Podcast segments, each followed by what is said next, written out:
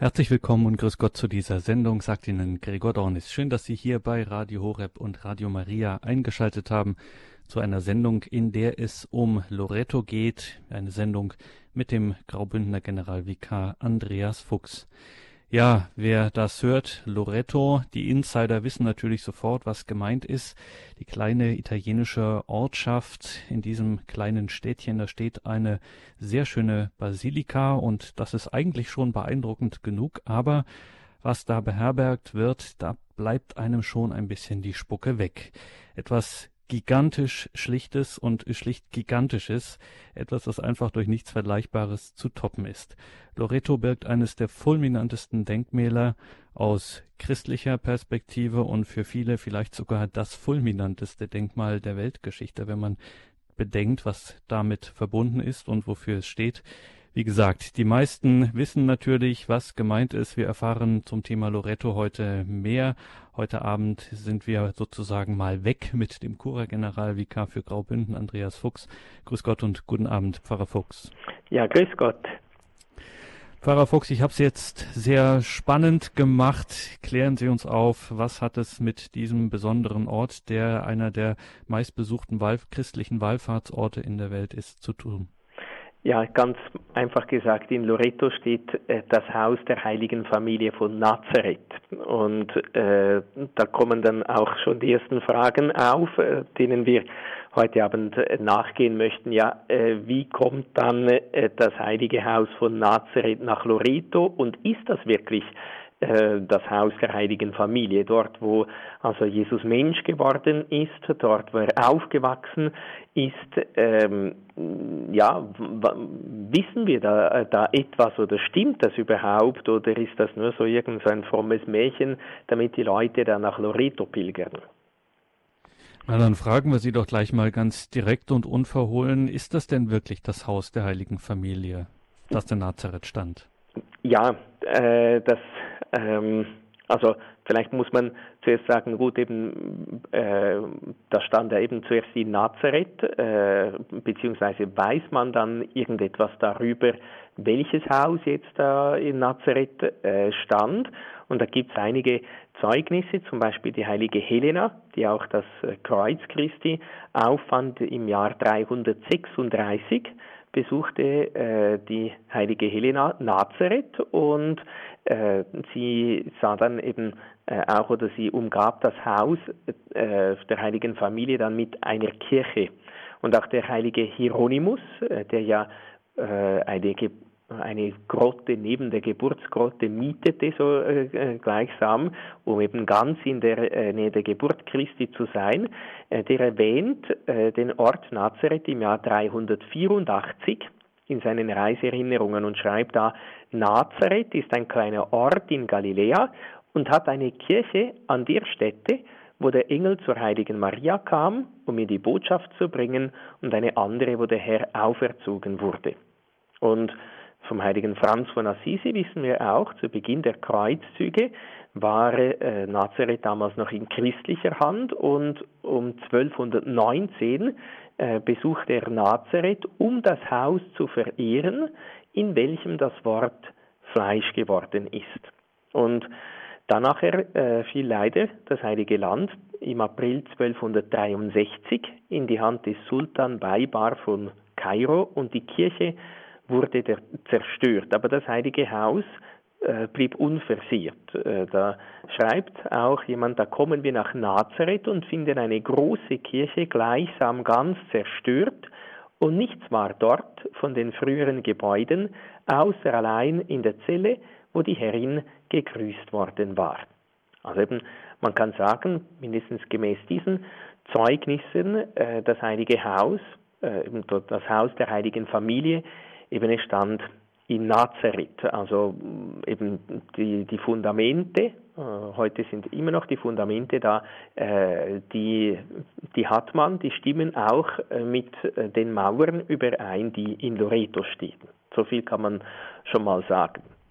Und weil ich vorhin in meiner Anmoderation auf das bedeutende Denkmal angespielt habe, wie Sie, wie wir es gerade von Ihnen gehört haben, der heilige Franz verehrt das Haus, in dem das Wort Fleisch geworden ist, in dem die Herrin gegrüßt worden war, wie es formuliert wurde. Also das ist sozusagen der Ort, an dem sich quasi ja die Weltgeschichte, die Geschichte der nicht erlösten Welt gewendet hat.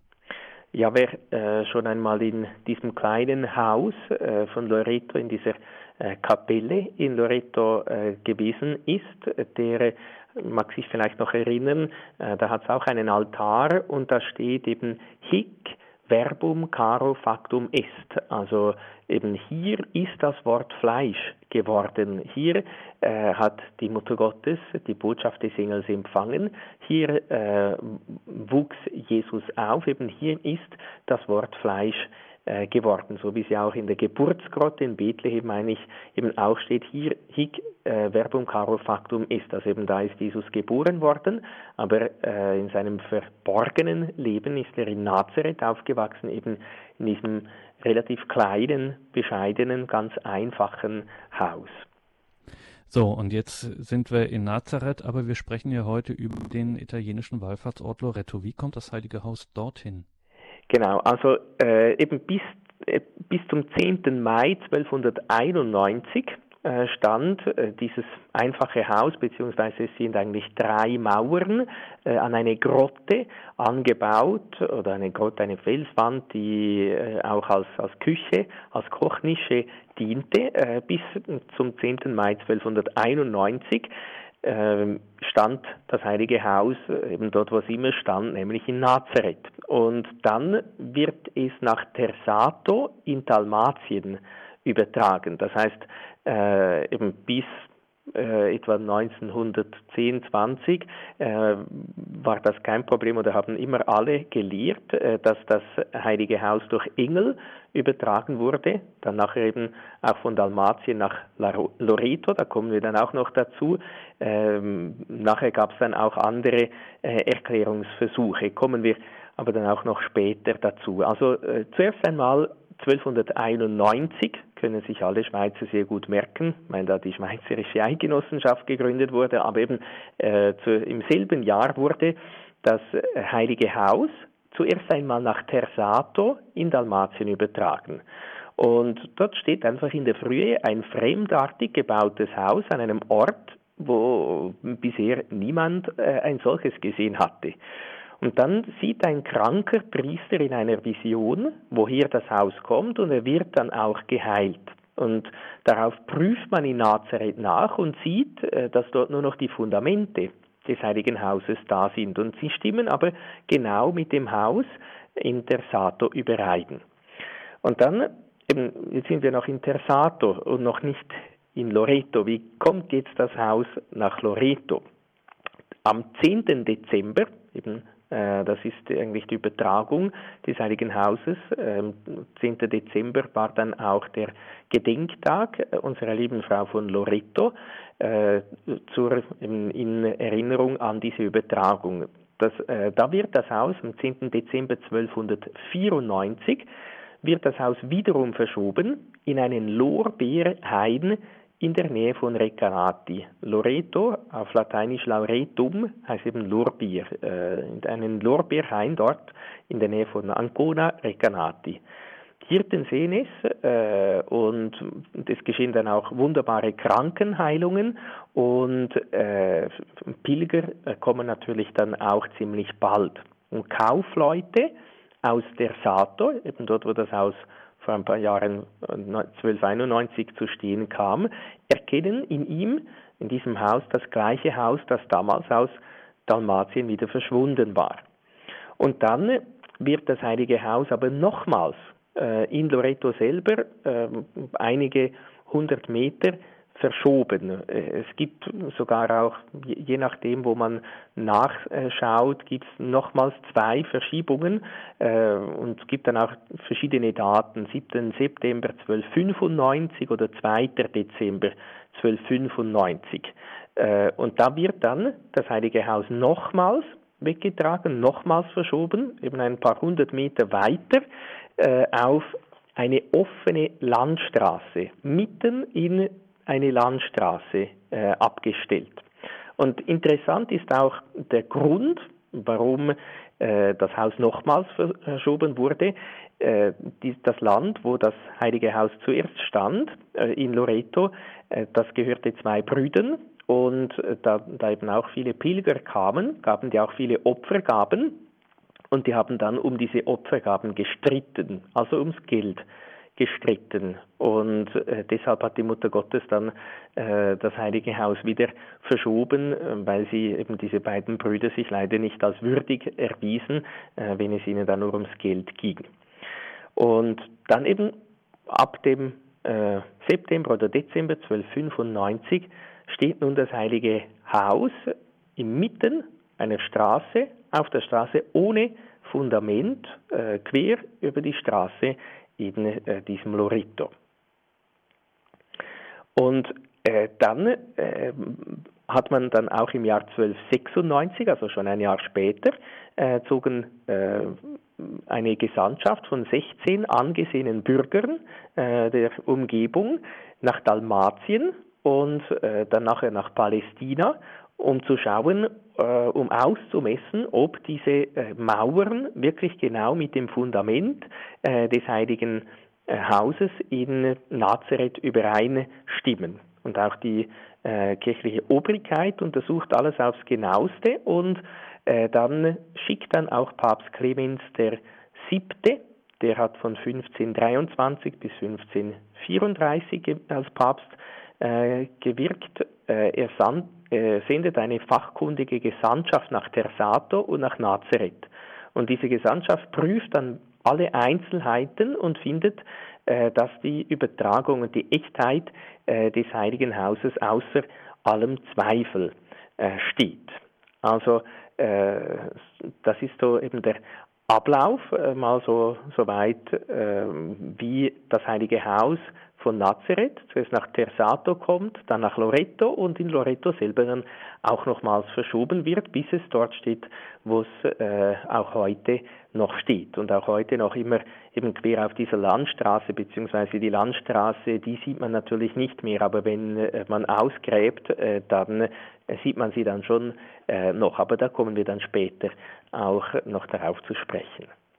Da müssen wir auf jeden Fall noch darauf zu sprechen kommen. Wie wir aber hier schon gehört haben, ist es das bei aller frommen Überlieferung. Trotzdem ist die Kirche da auch sehr genau und sehr präzise und prüft alles.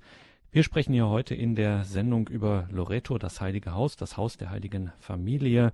Heute am 10. Dezember, dem Tag der endgültigen Übertragung nach Loreto, den italienischen Ort, der dann auch sehr schnell zum Wallfahrtsort wurde, müssen weiter darüber sprechen, über das Geheimnis dieses Hauses und machen zuvor eine kurze Musik.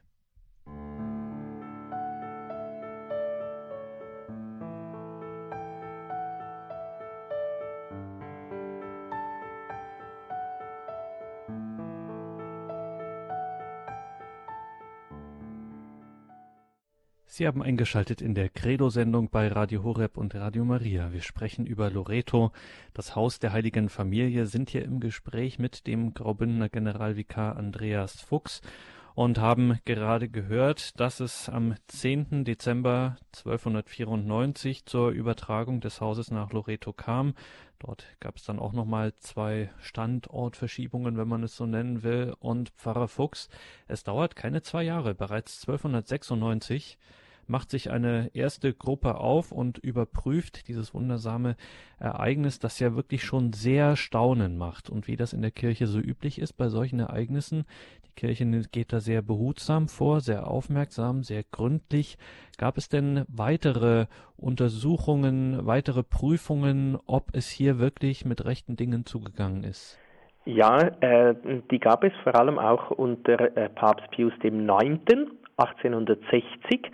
Äh, er äh, hat dem römischen Prälaten und Gelehrten Bartoloni Steine und Mörtel des Heiligen Hauses zum Analysieren gegeben.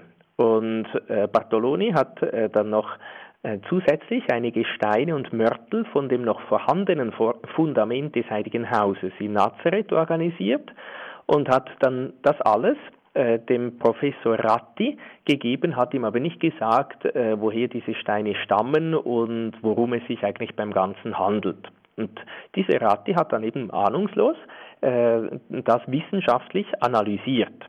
Und er äh, sagte dann eben, beide Steinproben, also sowohl die von Loreto wie auch die von Nazareth, äh, äh, sind, haben die gleichen Eigenschaften und die gleichen Beschaffenheiten. Also eben sind eigentlich äh, identische Gesteins- und Mörtelproben. Und dann hat er auch gesagt, das Gestein kommt in seiner Konsistenz in der Gegend um Nazareth vor, nicht jedoch in der Landschaft um Loreto. Also das, das Gestein kann nicht von Loreto selber herkommen. Und der Mörtel, äh, sagt er, wies ebenfalls die Beschaffenheit des Mörtels der alten Bauten Palästinas auf.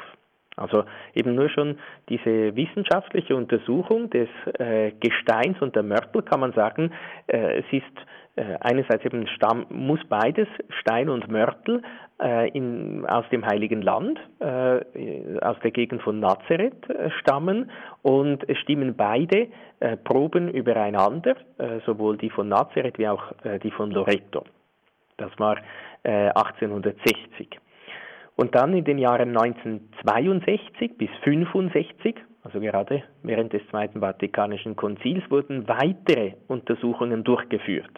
Und das Resultat war das, was ich schon vorher angedeutet habe, und äh, das ist, finde ich persönlich sehr, sehr wichtig. Das Haus hat kein eigentliches Fundament. Und der Standort ist auf einer öffentlichen Straße. Also eben das hat man auch äh, in den Jahren 1962 bis 1965 äh, gesehen, äh, je nachdem eben, es hat wirklich kein Fundament und je nachdem häng, hängen die Steine eigentlich auch in der Luft. Also bei, wenn eine Straße uneben ist und man stellt ein Mauerwerk drauf, dann hat es je nachdem Luft unter den untersten Steinen. Und dann ist auch auffällig, äh, dass die Struktur des Gebäudes völlig unüblich äh, ist. Äh, also das entspricht nicht den Bauten jener Gegend dort, der Bauten des Mittelalters um Loreto herum. Interessant ist auch die Orientierung des Gebäudes, wie das aufgebaut oder hingestellt wurde. Die Tür ist nämlich im Norden und somit auch unter anderem dem Regen ausgesetzt. Das Fenster ist im Westen ist auch nicht besonders praktisch. Äh, ein Fenster macht man eigentlich eher, und es hat eigentlich nur ein Fenster. Ähm, wenn schon äh, ein Fenster, dann äh, richtet man es eher nach Süden aus, weil dort äh, am meisten Licht hereinkommt. Und äh, interessant ist aber auch, äh, eben die, in der Grotte von Nazareth machen diese drei Mauern, macht das Haus sehr wohl ähm, eine exakte Orientierung. Also das stimmt es dann eben schon. Und äh, eben die Ostwand war in Loreto mit einer Apsis äh, geschlossen. Also da, da steht heute auch der Altar. Das Haus in Nazareth hatte auf dieser Seite keine Wand, da es zur Grotte hin offen war. Also eben auf der einen Seite ist diese Grotte oder die Feuerstelle und dann gibt es drei Mauern äh, herum. Interessant ist auch die Technik der Ziegelverarbeitung, äh, die weist Ähnlichkeiten mit der Technik der Nabatäer auf. Das ist ein Grenzvolk zu den Hebräern. Und es gibt keine Entsprechung eigentlich dazu in der Region um Loreto herum. Und spannend ist auch noch, in einer Vertiefung zwischen den Steinen des Heiligen Hauses fand man fünf Stoffkreuze, wie sie die Kreuzfahrer an ihre Kleidung geheftet hatten. Und äh, eben die Kreuzfahrer, die gingen nicht nach Loreto, sondern ins Heilige Land. Also so viel äh, mal zu den wissenschaftlichen Untersuchungen, was diese Resultate dieser wissenschaftlichen Untersuchungen waren. Und neben diesen wissenschaftlichen Untersuchungen gibt es eine durchaus beachtliche Tradition päpstlicher Äußerungen dazu, die bestätigen, dass es sich hier um das Haus der heiligen Familie handelt. Ja, es gibt insgesamt, so nach äh, meinem heutigen Wissensstand, gibt es 53 Päpste, die diese Echtheit bestätigt haben, also dass das Heilige Haus oder dass das äh, dieses Haus äh, in Loreto wirklich das Heilige Haus von Nazareth ist, haben insgesamt 53 Päpste äh, bestätigt, äh, schon Julius II. Äh, im Jahr 1503 äh, bis 1513 hat er, war er Papst und er besuchte 1508, also ziemlich bald eben nachdem es da äh, in Loreto stand, äh, gut zehn Jahre nachher, besuchte er das Heiligtum. Das heißt ja auch schon etwas, dass wenn der Papst äh, dieses Heiligtum besucht und dann sagt er vom Heiligen Haus in seiner Bulle vom 23.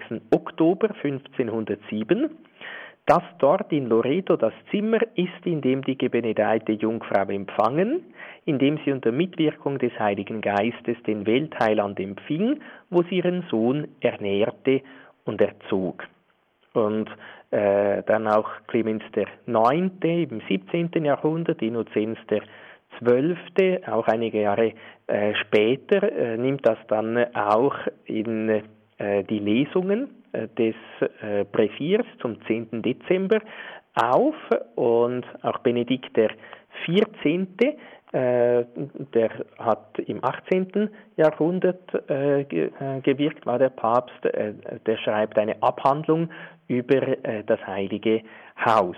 Und Pius IX. eben, wie erwähnt, der diese wissenschaftliche Untersuchung angeordnet hat, der schreibt eben auch äh, sehr viel und, und, und schreibt dann unter anderem auch unter allen der Mutter Gottes und der unbefleckten Jungfrau geweihten Tempeln gibt es einen, der die erste Stelle einnimmt und in einem unvergleichlichen Glanze leuchtet. Das ehrwürdige und erhabene Haus von Loreto, durch die göttlichen Geheimnisse geweiht, durch unzählige Wunder verherrlicht, durch den Zuflucht durch den Zufluss und die Andacht der Völker geehrt, erfüllt den ganzen katholischen Erdkreis mit dem Ruhme seines Namens und ist mit Recht der Gegenstand der Verehrung aller Völker und aller Geschlechter. Und äh, er sagt dann eben auch in Loreto verehrt man dieses Gott selbst in so mannigfacher Weise teure Haus, das zuerst in Galiläa gebaut, dann von seinen Fundamenten losgelöst und durch göttliche Kraft jenseits des Meeres zuerst nach Dalmatien und dann nach Italien gebracht wurde. Und dann auch äh, Leo der 13., äh, der hat vor gut 100 Jahren war der äh, Papst, oh, der äh, sagt dann eben auch bestätigt, dass äh, noch einmal, dass es das heilige Haus ist und dass es äh, eben auch nach Gottes gütigem, gütigem Ratschluss in wunderbarer Weise nach Italien äh, übertragen äh, wurde. Und jetzt gibt es ja die äh, Übertragung, wird geschildert als von Engeln übertragen. Was müssen wir dazu wissen? Genau, das ähm, eben bis zu Leo dem 13. Äh, war das eigentlich ganz äh, klar, dass ähm, war immer, immer so gelehrt worden. Und ähm, nur eben dann, wie es halt häufig so ist, dann kommen irgendwie ein paar kritische Personen, die meinen, sie wissen alles besser und dann haben sie gesagt, äh, hat es dann plötzlich geheißen, ja, das ist nur so eine Legende, äh, das sagt man nur so, in Wahrheit haben das die Seefahrer übertragen. Und die einen sagen auch, oder es war ein Geschenk einer Familie, die Angeli äh, Engel hieß und äh, weil diese Familie Angeli äh, dieses Haus eben da übertragen ließ, äh, deshalb ist, sei dann die Legende entstanden von diesen Engeln, eben von den Angeli, die das heilige Haus da übertragen hätten. Nun, ähm, man es ist kein Glaubenssatz, ähm, ob äh, man eben glaubt, äh, dass das Heilige Haus von Engeln oder von Seefahrern übertragen wurde, aber vielleicht muss man einfach einige Überlegungen auch noch anstellen. Gott hat uns ja auch eine Vernunft geschenkt und die sollen wir auch, äh, auch äh, gebrauchen. Also interessant ist eben, äh, das wurde auch mehrere Male äh, wieder äh, festgestellt äh, bei diesen wissenschaftlichen Untersuchungen, das Haus hat kein Fundament. Im Normalfall baut man ein Haus mit einem Fundament. Und man hatte auch Angst, äh, dass das Haus dann einstürzt, weil, weil es eben kein Fundament hat. Also ähm, dann muss man sich auch vorstellen, wenn man sich jetzt vorstellt, so die Marienwallfahrtsorte hier in der Schweiz, in Österreich, in, äh, in Deutschland, wenn jetzt irgendjemand da beginnen würde, Maria Einsiedeln, Maria Zell oder Altötting, äh, plötzlich diese Kirche oder das, das Heiligtum abzubrechen, um es äh, an einen anderen Ort zu bringen, ich weiß nicht, ob das so ähm, problemlos gehen würde. Und dann äh, hat jemand auch ausgerechnet, äh, für den Transport der Steine hätte man ungefähr 1800 Esel gebraucht. Äh, das würde eine Karawane von vier Kilometer lang äh, bedeuten. Äh, und man muss auch noch wissen, eben, dass damals war dieser Krieg. Eben die Kreuzfahrer gingen ja ins Heilige Land, weil da einfach die, die Moslem alles dem Erdboden gleich machten.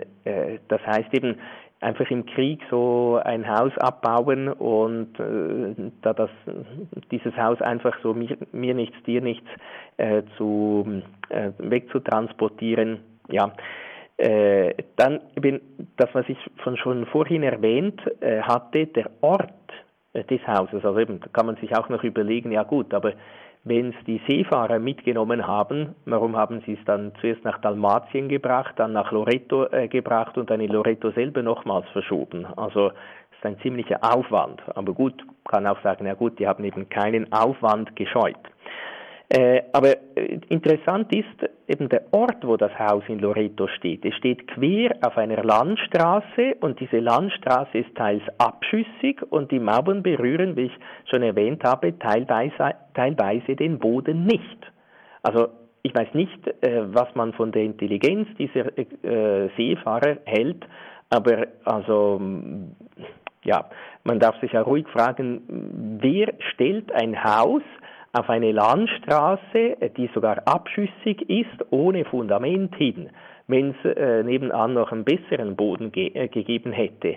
Also eben, mm, da kann sich, glaube jeder, äh, jedermann selber Überlegungen machen. Dann eben, wie wir auch schon angedeutet bekommen haben, durch die wissenschaftlichen Untersuchungen der Mörtel des Heiligen Hauses äh, stammt nicht von der Gegend, äh, sondern der wurde im Orient hergestellt. Das heißt eben, wenn die selbst die einzelnen Steine da oder äh, Wandstücke abtransportiert hätten, die müssen sie auch wieder zusammensetzen, also das Haus wieder aufbauen, weil eben die haben ja nicht äh, gerade die ganze Wand äh, mitgenommen, sondern eben einzelne Steine oder einzelne Teile, wenn es so gewesen wäre. Und dann, ja, wie, wie, wie haben sie dann das wieder zusammengesetzt mit dem Mörtel äh, des Orientes? Ist auch ein bisschen fragwürdig. Und dann interessant ist auch noch, es gibt auch Fresken äh, aus der Zeit äh, von Nazareth. Also Fresken, äh, die äh, gefertigt wurden, als das Haus von Nazareth, äh, das, das heilige Haus noch in Nazareth äh, stand. Also wenn man das ganze Haus abbricht, eine Mauer abbricht, dann zerstört man auch ein Fresko. Das ist, oder dann haben sie eben irgendwie noch einen Hydraulikkran von heute äh, da gehabt, um die ganze Mauer äh, mitzunehmen. Also das bereitet äh, auch ein bisschen ähm, Schwierigkeit. Aber eben, ich denke nur schon, der Ort des Heiligen Hauses quer auf einer Landstraße ich weiß nicht, äh, warum, oder das, dann bleibt dann mindestens diese Frage, warum stellen diese äh, Seefahrer ein Haus quer auf die Straße, äh, auf eine öffentliche Straße, wo auch eigentlich eine Straße weggebaut, um sie zu benutzen und nicht um ein Haus äh, darauf zu stellen.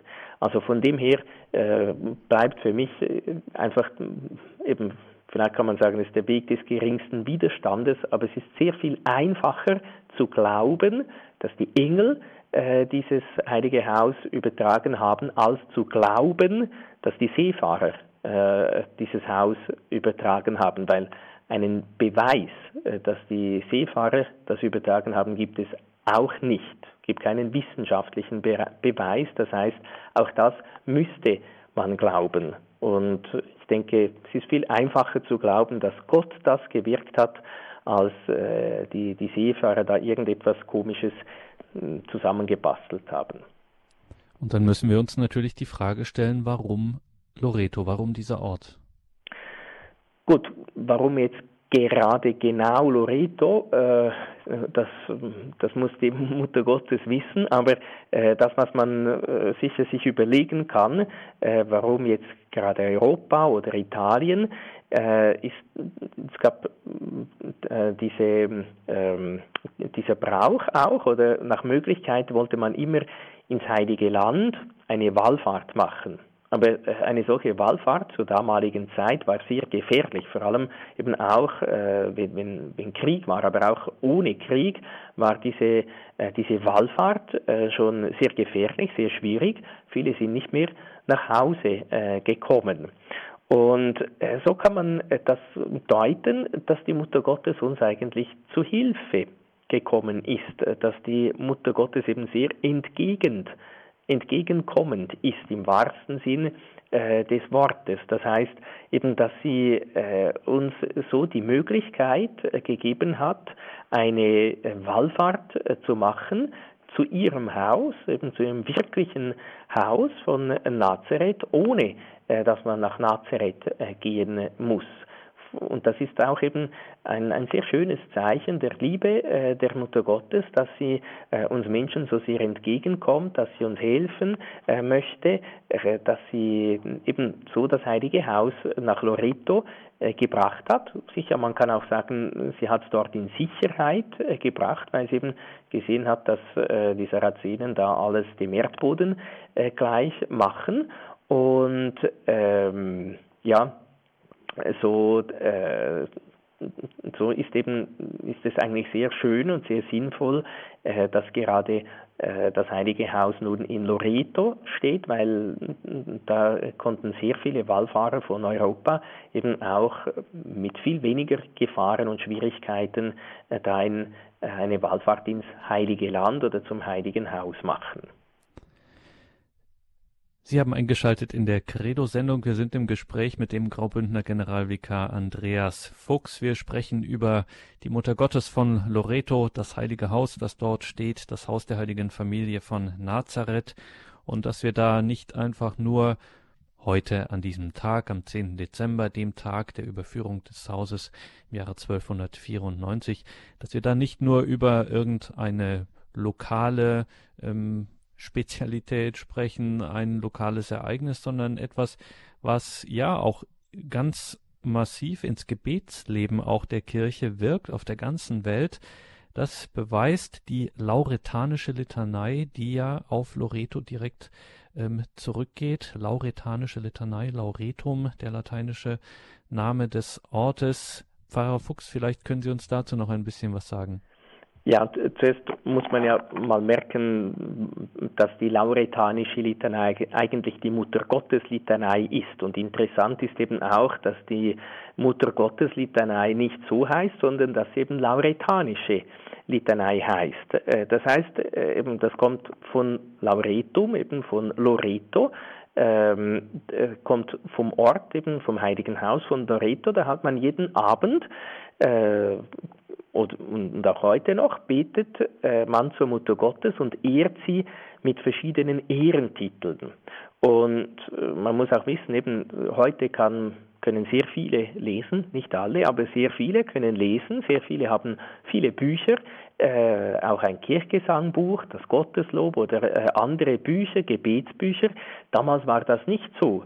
Und äh, Litaneien sind sehr, sehr praktisch, weil man da gar kein Buch braucht, beziehungsweise höchstens der, der vorbetet, hat vielleicht äh, ein Buch und alle, äh, und der betet eben vor, nennt diese einzelnen Ehrentitel der Mutter Gottes und alle wiederholen dann stets die Anrufung oder, oder die Bitte. Eben, äh, wir, wir, kennen die lauretanische Litanei ja auch, eben du kluge Jungfrau, bitte für uns, du, äh, du ehrwürdige Jungfrau, bitte für uns und so weiter. Eben, es genügt, wenn einer äh, ein äh, Buch hat und äh, die anderen stimmen da ein und es ist da auch äh, wie eine Melodie, die uns eigentlich sanft ins Gebet äh, mit Jesus einführt und, und eben diese Litanei, äh, die man da gebetet hat. Eben, es gibt nicht nur die lauretanische Litanei, auch viele andere Litaneien, eben früher noch, noch viel mehr,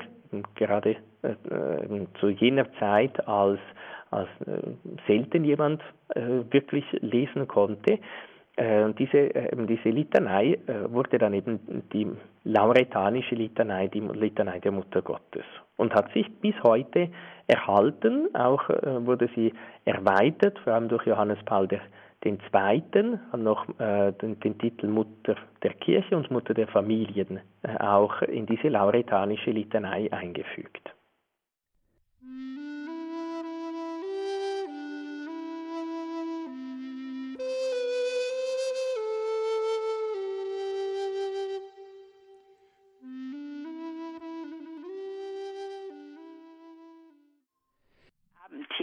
Frau Günzel von Bautzen.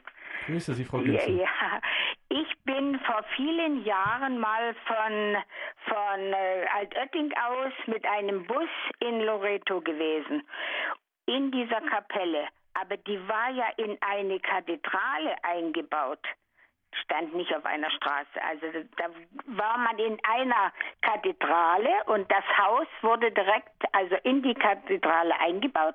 Da waren ringsrum auch noch so wie Perlmutt äh, also und das wurde von Franziskanern betreut und da ging man also alle halben Stunden war dort eine heilige Messe drin und da ging man von der einen Seite also so viel wie in die Kapelle gingen, wurden reingelassen und nach der Messe ging man auf der anderen Seite wieder raus. Und das war innerhalb einer großen Kathedrale. Diese große Kathedrale, diese Basilika, die da ja. drumherum gebaut ja, ja. wurde. So. Auf die Basilika, auf die Kirche kommen wir nochmal zu sprechen. Aber Frau Günze, wenn Sie schon so berichten davon, von dieser Fahrt, wie waren denn Ihre Eindrücke? Wie war das Erleben dort? Ja, also wir waren wirklich berührt davon. Wir mhm. haben dort mehrmals in der Kathedrale auch mal mit einem Bischof von Rom, da war ein Bischof damals da, da war auch ein Militärgottesdienst in der Kathedrale. Also das war auch gerade am 25. März, war das alles ganz feierlich dort. Mhm. Sehr schön. Ja. Danke für diesen Anruf. Alles ja. Gute nach Bautzen, Gottes Segen. Dankeschön, ja, ebenfalls. Also, Pfarrer Fuchs, jetzt klären wir das Ganze nochmal auf ähm, mit dem Haus auf der Straße und der Kirche drumherum. Äh, die, die Straße, die stand natürlich damals 1294 äh, dort, beziehungsweise eben äh, unter äh, dem jetzigen Heiligen Haus und der Basilika äh, sind da einfach noch äh, die letzten Überreste. Also so wie, wenn man die Archäologen hinlässt, eben dann graben die tief unten. Aber das es war dann schon ziemlich bald, 14 äh, oder so bald auch wieder nicht, äh, sie wurde zuerst mit einer gleichen, kleinen Kirche überbaut. Also auch das Heilige Haus selber äh, davon aus, also eben, es ist äh, wie zum Beispiel, wenn wer schon in Einsiedeln war, ist auch eine äh, Kapelle in der Kirche oder äh, in Santa Maria degli Angeli äh, in, in äh, Assisi ist eben auch äh, das äh, diese kleine Kapelle, äh, wo der heilige Franziskus gestorben ist. Und darüber wurde dann eine Basilika, eine große Kirche erbaut. Und so war äh, auch dieses heilige Haus von Loreto oder diese drei Mauern wurde eben zuerst mit einer kleinen Kirche überbaut. Und 1468 begann man äh, dann eine äh, riesengroße äh, Kap äh, äh, Basilika darüber zu bauen. Also eben heute äh, sieht man die Straße natürlich nicht mehr. Äh, heute sieht man zuerst diese riesen äh, und diese äh, sehr schöne Kapell, äh, Basilika mit auch vielen ähm, Kapellen der verschiedenen Nationen rundherum. Und dann eben dieses, diese Kirche in der Kirche, also diese Kapelle. Und von außen ist das auch alles mit Marmor verkleidet.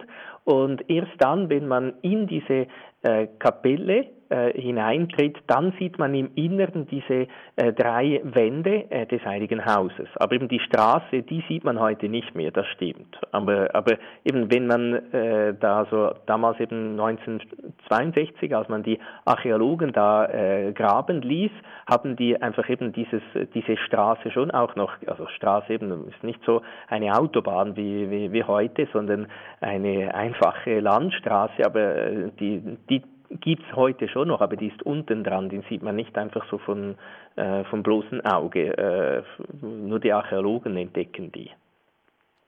Und nun gibt es mit der mit in der Tradition der Loretto-Wallfahrten auch haben sich äh, diese Tradition der Loretto-Kapellen weltweit verbreitet. Es gibt da in jedem Land, an vielen Orten gibt es welche und es gibt eben auch eine, äh, nicht nur eine, aber es gibt eine besondere in der Schweiz, in Hergiswald.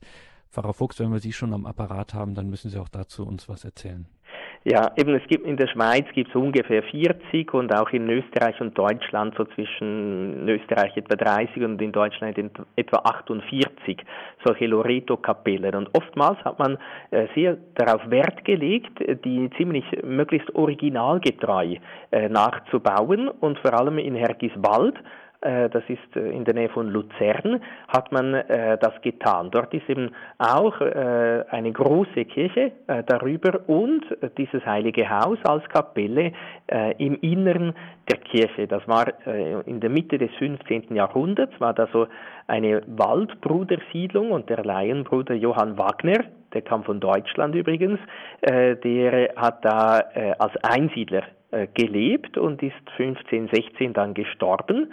Dann äh, hat man ihm, als er noch lebte, ein Bethäuschen gebaut, ein Kapellchen und nach seinem Tod äh, hat dann die Wallfahrt begonnen, weil er im, ein heiligmäßiger Mensch war, äh, sind dann die Menschen auch äh, zu seinem Grab gepilgert. 1620 wurde dann eine größere Kapelle gebaut, weil die alte zu klein war und 1648 die Loreto-Kapelle gebaut und drei Jahre später die Kirche darüber mit 324 oder 323 Sinnbildern für die Mutter Gottes, ein, eine sehr berühmte Bilderdecke von äh, Loreto. Und dann, äh, so mindestens in Herkiswald, äh, wurde mir das einmal so gesagt, 1921 hat es gebrannt im Heiligen Haus in Loreto und die Statue ist abgebrannt. Und dann hat man sich erinnert, ja, in Hergiswald, äh, da steht eben das Haus, auch von den, die Mauern sind äh, genauso lang und breit äh, wie jene in Loreto. Und eben die Statue war eine ganz getreue Kopie der Statue, äh, die im Heiligen Haus in Loreto stand. Nur war die eben jetzt ja abgebrannt. Und deshalb hat man dann eine neue Statue geschnitzt. Die steht jetzt in Loreto, aber das ist eigentlich die Kopie äh, von Hergiswald. Das heißt, wenn Sie äh, die Originalstatue betrachten möchten, dann müssen Sie nach Hergiswald gehen. einfach so eine Schweizer Spezialität. Aber es kommt ja nicht auf die Statue in sich darauf an, sondern auf die Mutter Gottes, die, die uns hilft und uns äh, da eben auch beistehen möchte. Ja, auch nochmal ein schönes, ein schöner Beleg dafür, wie ähm, sich so etwas, so eine fromme Praxis, dann eben eine originalgetreue Kopie bei sich zu Hause im Land zu errichten mhm. und dort äh, zu Wallfahrten, wozu das dann noch alles führen kann, was das noch für mhm. alles für einen heilbringenden Nutzen haben kann. Ja. Frau Sposato aus Bad Oeynhausen hat uns angerufen. Grüß Gott, guten Abend. Ja, grüß Gott, guten Abend. Ähm, ich war vor drei Jahren in Loreto und es war so eine unglaublich schöne Wallfahrt. Also privat, das war jetzt ohne eine Gruppe. Und ähm, das war einfach für mich das Wunderbarste, in diesem Haus zu sein. Es war so, ich wollte nirgendwo anders mehr sein. Ich wollte immer nur da sein. Das, das war, obwohl ja nichts weiter da ist, das sind eben die Steine und also es war einfach von der Atmosphäre total unglaublich. Und nochmal zu der Straße, da, ähm, ich weiß nicht, ob Sie das wissen, das ist in einer Ecke, hat man ein Stückchen Glas in den Fußboden eingelassen und kann dort auf die alte Landstraße schauen und sieht dann auch, mhm. dass, es, dass es wirklich schwebt, dass es äh, nicht äh, auf Fundamenten gebaut ist. Ah ja, danke schön nochmal für diesen Hinweis. Ja. Auch. Danke Ihnen, alles Gute, Gottes Segen nach Bad Oeynhausen, auch für dieses ähm, Zeugnis noch einmal, Pfarrer Fuchs. Das haben wir oft bei Wallfahrtsorten, dass Menschen dann, wenn man sie fragt, na, wie war es denn oder wie, was waren das für Erlebnisse, dann hat man auch ganz oft neben konkreten Dingen einfach dieses, wie die Frau Sposato das gerade sagte, man steht da und eigentlich ist jetzt nicht viel da, aber man merkt, an diesem Ort ähm, geht es anders zu als noch es zwei Meter weiter vor der Tür. Mhm. Ja, das stimmt. Also ich, ich habe dieselbe Erfahrung, vor allem äh, damals, äh, als ich im Seminar war, machten wir mit unserem Bischof eine Wallfahrt nach äh, Loreto und Rom. Und, und in diesem heiligen Haus ist einfach, irgendwie kann man einfach äh, ganz einfach, ganz gut beten, weil es irgendwie halt eben auch, äh, eben, ist, dort hat äh, die Mutter Gottes, äh, der heilige Josef, Jesus, äh, 30 Jahre lang im Verborgenen gelebt. Dort waren äh, über 100 Selige und Heilige, mehrmals äh, immer äh, wieder im Heiligen Haus äh, dort. Äh, irgendwie ist das einfach, wie man so schön sagt, ein durchbeteter Raum. Und es fällt einem mindestens mal mir äh, und vielen anderen eben auch einfach ganz einfach zu beten. Mhm. Mhm. Ja, es waren viele dort vor Ort, ein wichtiger Ort, Loreto, in der Geschichte der Kirche und es waren nicht nur ebenso herausragende Päpste, von denen Sie uns berichtet haben, es waren eben Heilige aller Jahrhunderte über äh, Don Bosco, Therese von Lisieux, ähm, Ludwig Maria Grignon, jetzt im 20. Jahrhundert war Mutter Teresa dort, Johannes Paul II. natürlich, Benedikt XVI., Frau Günzel und Frau Sposato waren auch da, also es ist nicht einfach ein Museum wie, wie man vielleicht denken könnte, sondern es ist ein lebendiger Ort. Es ist ein Ort des Gebetes, wie Sie es auch gerade gesagt haben. Und es gibt, wenn man so will, eine Art Botschaft von Loreto für uns, die uns in der Kirche, uns in unserem auch ganz persönlichen Glaubensleben angeht. Was ist das, diese Botschaft von Loreto?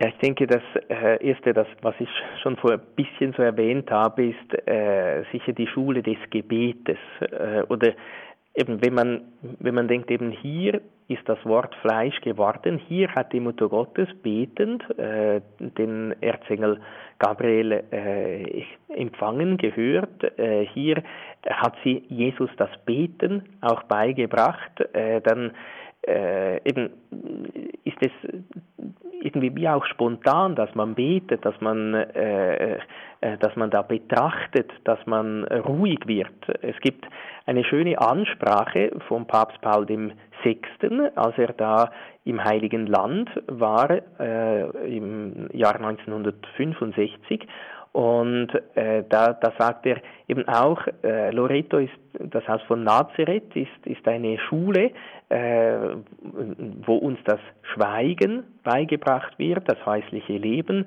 äh, die Arbeit, eben das Schweigen, wenn wir, wenn wir denken, äh, Jesus hat 30 Jahre verborgen äh, gelebt, ganz unauffällig eben in diesem äh, heiligen Haus.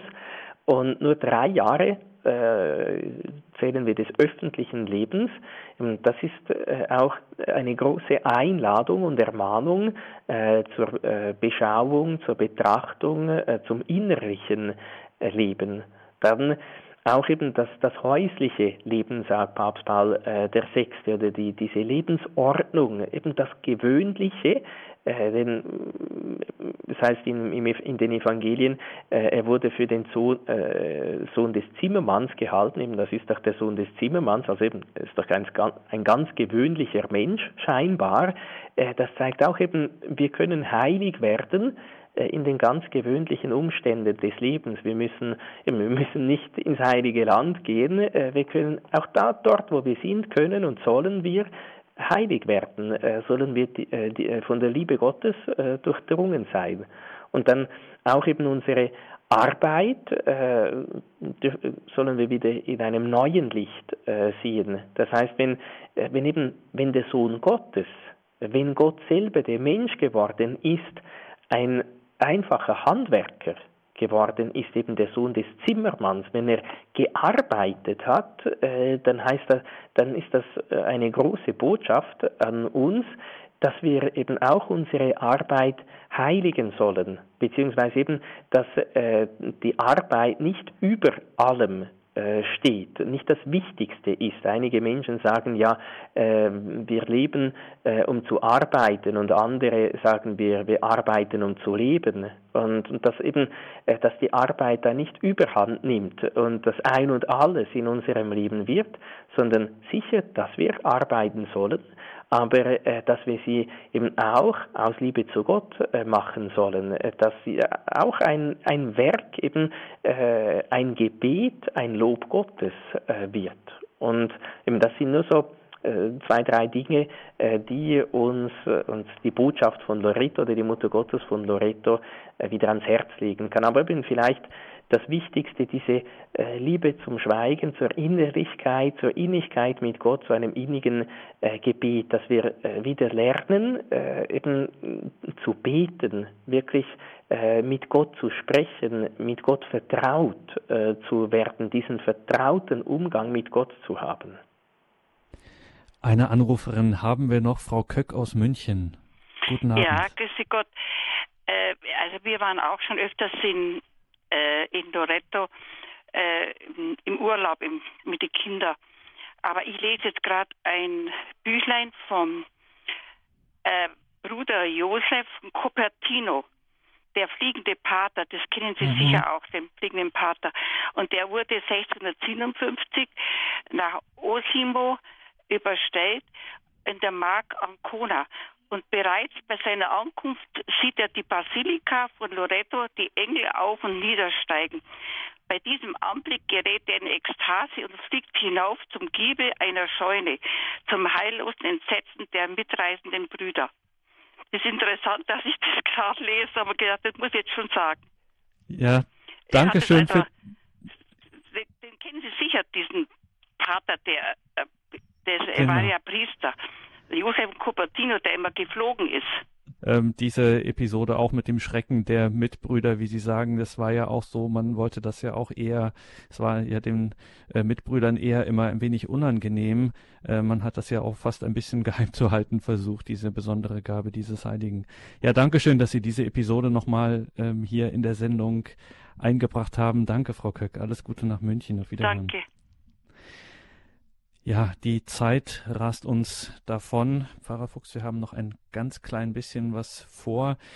Zunächst einmal vielen Dank für heute, für diese spannenden, ja, auch ermutigenden Worte, sich auch mal auf eine Wallfahrt zum Heiligen Haus zu machen, zu diesem besonderen Gnadenort in Italien.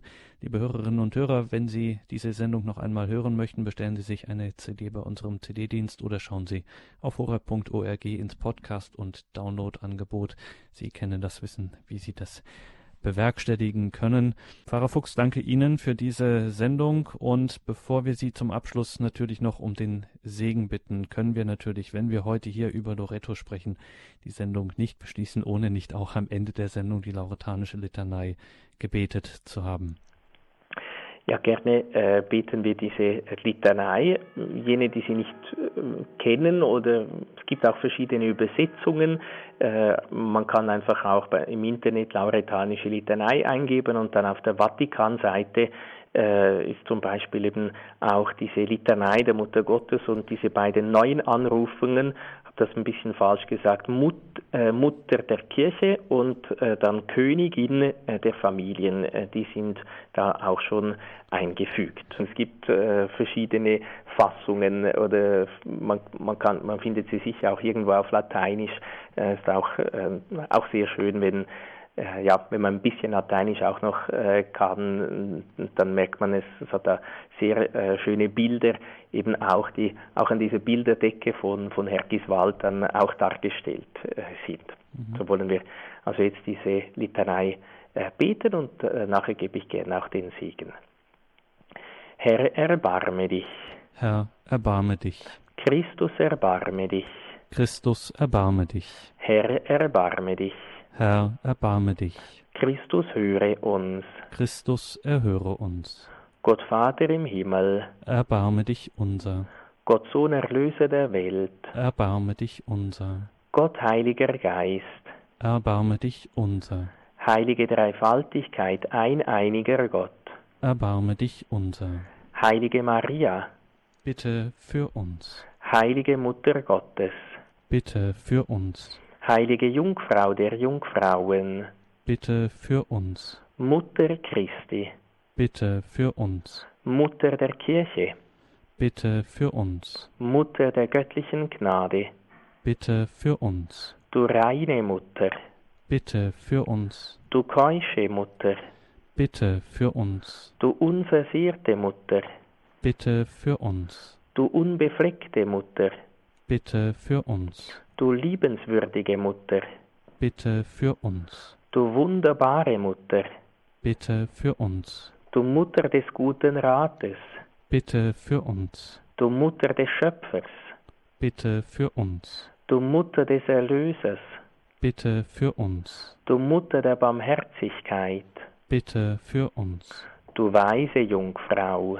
Bitte für uns. du ehrwürdige Jungfrau, Bitte für uns. du lobwürdige Jungfrau, Bitte für uns. du mächtige Jungfrau, Bitte für uns. du gütige Jungfrau, Bitte für uns. du getreue Jungfrau, Bitte für uns.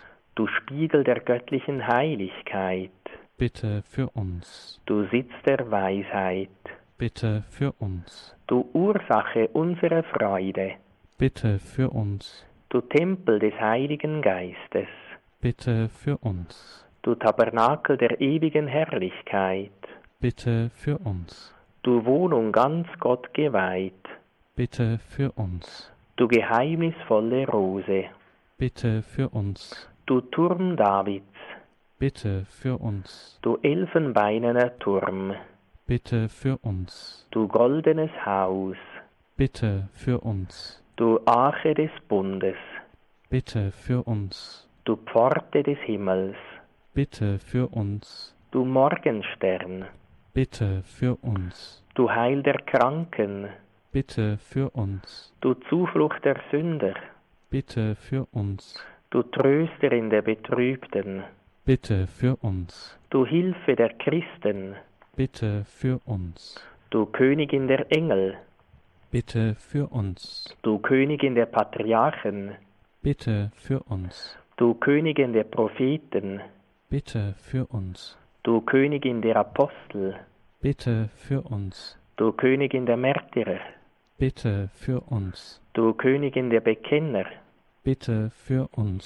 du Königin der Jungfrauen, Bitte für uns. du Königin aller Heiligen, Bitte für uns. Du Königin ohne Makel der Erbsünde empfangen, Bitte für uns. du Königin in den Himmel aufgenommen, Bitte für uns. du Königin des heiligen Rosenkranzes, Bitte für uns. du Königin der Familien, Bitte für uns. du Königin des Friedens, Bitte für uns. Lamm Gottes, du nimmst hinweg die Sünden der Welt. Herr, verschone uns. Lamm Gottes, du nimmst hinweg die Sünden der Welt. Herr, erhöre uns. Lamm Gottes, du nimmst hinweg die Sünden der Welt. Herr, erbarme dich, Bitte für uns, o heilige Gottesmutter, dass wir würdig werden der Verheißungen Christi. lasset uns beten. Gütiger Gott, du hast allen Menschen Maria zur Mutter gegeben. Höre auf ihre Fürsprache, nimm von uns die Traurigkeit dieser Zeit, dereinst aber gib uns die ewige Freude durch Christus unseren Herrn. Amen. Der Herr sei mit euch. Und mit deinem Geiste. Auf die Fürsprache der seligen Jungfrau und Gottesmutter Maria, aller Engel und Heiligen, segne, behüte, begleite, führe, stärke und tröste euch der allmächtige Gott, der Vater und der Sohn und der Heilige Geist. Amen. Danke Ihnen, Pfarrer Fuchs, danke Ihnen, liebe Hörerinnen und Hörer, fürs Dabeisein. Einen gesegneten Abend und eine behütete Nacht wünscht Ihr Gregor Dornis.